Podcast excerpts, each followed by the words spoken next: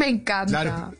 Pero tuvieron problemas también con la música porque las transmisiones en Instagram eh, eh, tienen problemas con los derechos de autor y cuando uno pone mucha música en las transmisiones, empiezan los bots o los robots automáticos a detectar que uno está poniendo mucha música y cortan las transmisiones.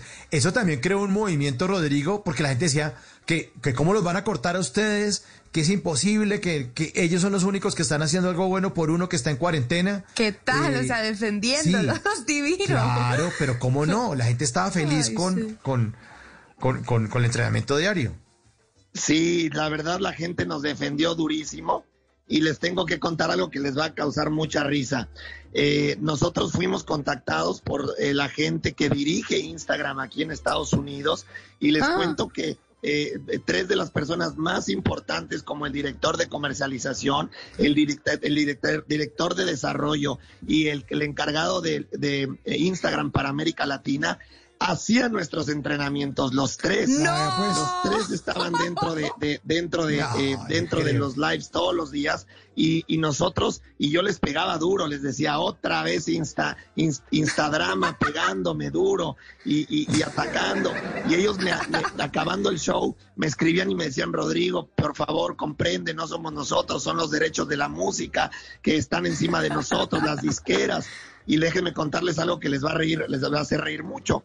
Tuvimos a muchos, muchos cantantes invitados para platicar cinco o diez minutos antes de Sí. cada, de cada entrenamiento. Muchos colombianos, por, además, como, como por ejemplo eh, eh, Juanes, Juanes, Fonseca, muchos, muchos colombianos eh, de, de gran importancia y de y- y ídolos. Y déjenme decirles que a veces poníamos sus canciones estando ellos presentes y también nos la cortaban. Era una, era de risa. No. Pero ahí les va lo mejor de todo.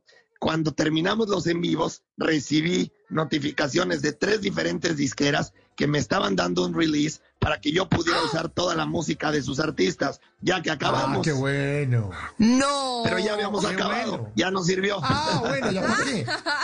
Sí, ya llegó la solución después de. Oye, sí, porque se terminaba convirtiendo también en la vitrina, todo el mundo eh, pudiendo acercarse a esos artistas sonando en sus clases, ¿no? Lo máximo. Claro, porque si lo analizas al final, pues lejos de perjudicarlos, era una manera de poder acercar a la gente a las nuevas canciones de los artistas. Pero cuando, total. cuando Fonseca sacó su, cuando Fonseca sacó su último, su última canción, estuvo con nosotros presentándola y la verdad es que la gente feliz con su nueva canción. Carlos Vives hace dos semanas estuvo Sí. con nosotros porque seguimos haciendo los sábados. Todos los sábados seguimos en vivo gratuito a las 10 de la mañana hora Colombia y hace dos semanas estuvo Carlos Vives presentando su última canción y la gente recibió la canción espectacular. Por lo tanto, lejos de ser una algo que perjudique al artista, creo que Una es algo que comunidad. le conviene y que, y que le ayuda a la disquera. En las noches la única que no se cansa es la lengua. Por eso de lunes a jueves a las 10 de la noche empieza Bla Bla Blue con invitados de lujo. Yo soy Lorna Cepeda. Yo soy Diego Verdaguer. Les habla Consuelo Les habla el Luzardo. chef Jorge Raúl. Hola, soy Carolina Cuervo. la reina de la música popular. Yo soy Adriana Lucía. Yo soy Tato Devia. Blue, vamos a estar entonces el pote y el Con petanco. buena música, con historias que merecen ser contadas, con expertos en esos temas que desde nuestra casa tanto nos inquietan y con las llamadas de los oyentes que quieran hacer parte de este espacio de conversaciones para despierta. Bla Bla Blue, de 10 de la noche a 1 de la mañana. Bla Bla Blue, con María Macausla, Simón Hernández y Mauricio Quintero. Bla Bla Blue, porque ahora te escuchamos en la radio.